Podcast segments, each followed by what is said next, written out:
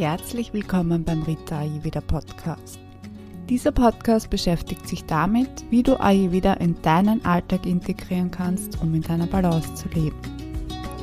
Ich möchte dich mit diesem Podcast inspirieren, Ayurveda für dich zu entdecken.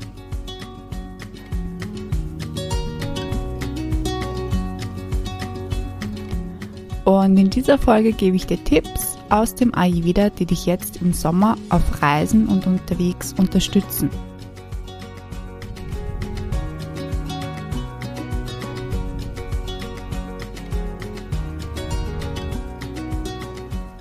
Jetzt im Sommer bist du wahrscheinlich durch das schöne Wetter vermehrt draußen. Du machst vielleicht eine eher kürzere Reise wie einen Ausflug oder eine Tour oder du hast Urlaub und begibst dich deshalb auf eine längere Reise. Deshalb möchte ich in der heutigen Podcast-Folge darauf eingehen, wie du das ayurvedische Wissen nutzen kannst, um dabei gut in deiner Balance zu bleiben. Zu Beginn möchte ich einen kurzen ayurvedischen Hintergrund geben Unterwegs zu sein erhöht das Vata Dosha, das ist das Bewegungsprinzip des Ayurveda.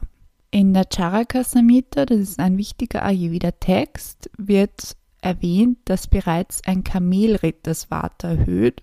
Und du kannst dir wahrscheinlich vorstellen, wie durch unsere heutigen Arten unterwegs zu sein mit ihren deutlich höheren Geschwindigkeiten wie dem Auto, der Bahn oder dem Flugzeug das Vata noch viel stärker erhöht wird.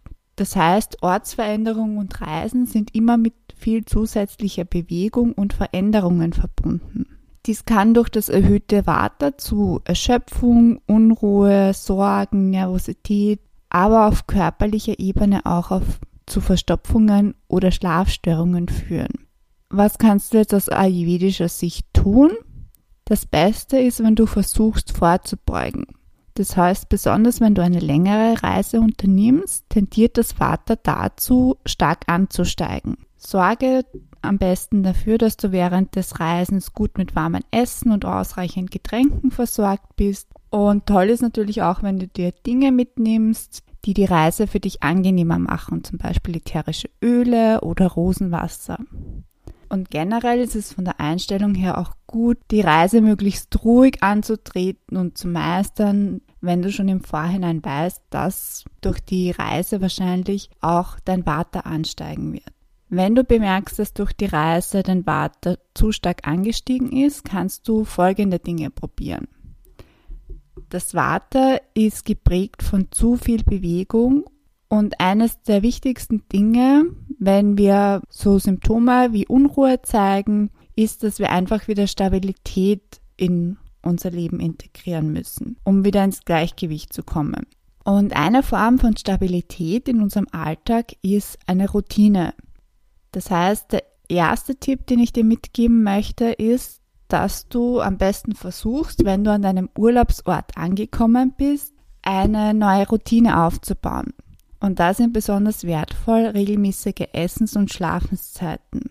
Es kann natürlich sein, dass je nach deinen Reisegegebenheiten, also ob du jetzt von Ort zu Ort fährst oder ob du dich während der ganzen Reise an einem Ort aufhältst, ob du dich durch Restaurants verpflegst oder ob du selbst kochst, dass so eine Routine natürlich unterschiedlich schwer umzusetzen ist.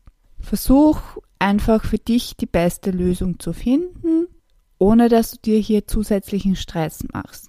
Aber behalte es einfach im Hinterkopf, dass je mehr du auch eine Routine auch in deinem Urlaubsort etablierst, desto mehr Stabilität hast du einfach.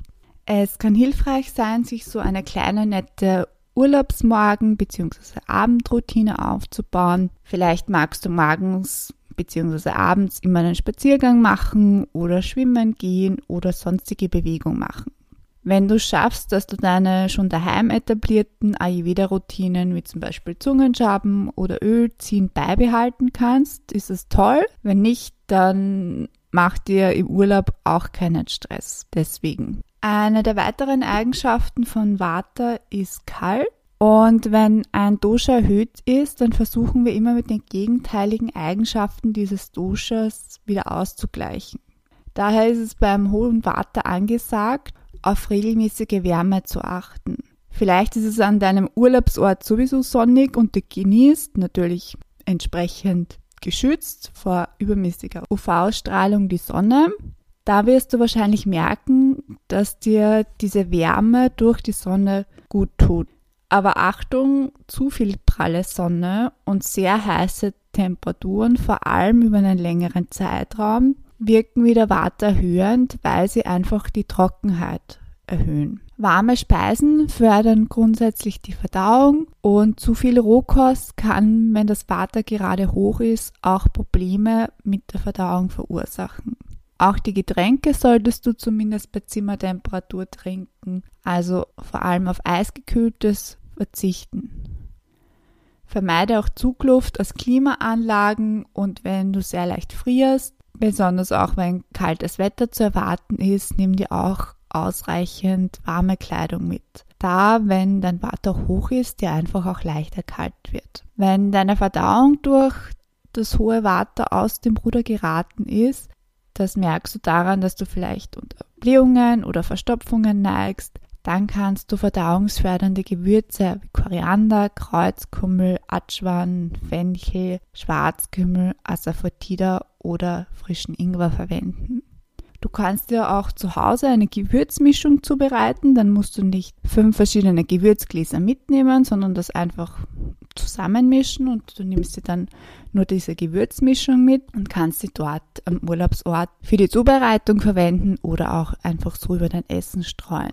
Eine andere Möglichkeit, die auch relativ leicht umzusetzen ist, ist einfach nach dem Essen ein paar Fenchelkörner zu kauen. Also das waren einige Tipps zum Ausgleich von zu viel Water, das durch eine Reise entsteht. Wenn du jetzt auf deiner Reise im Sommer zu viel Hitze erwischt, ist eher das Pitta-Dosha, also das Feuerdosha, das Feuerprinzip des Ayurveda erhöht. Dieses hat andere Eigenschaften als das Vata-Dosha, daher musst du auch ein bisschen anders vorgehen, um auszugleichen.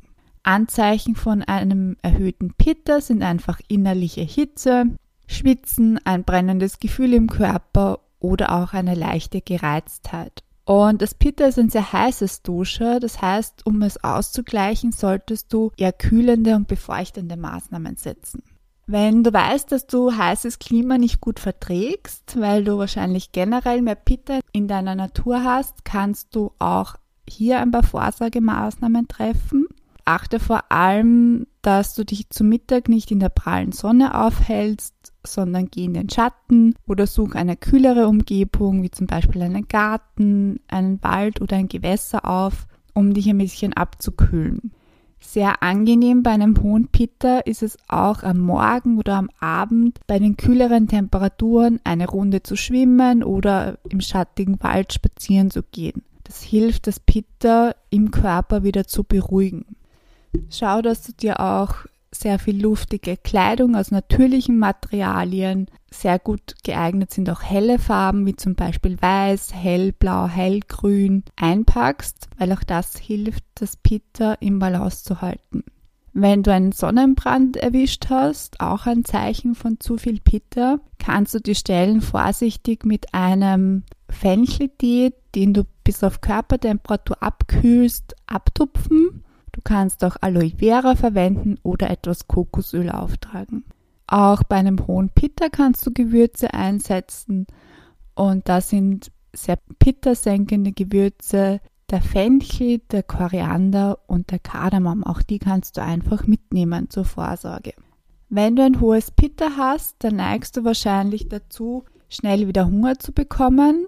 Daher, wenn du Wanderungen oder Städtetouren unternimmst, achte einfach auf ausreichend Proviant. Das können süße, saftige Früchte sein, Nüsse oder Trockenfrüchte, wie zum Beispiel Feigen oder Datteln.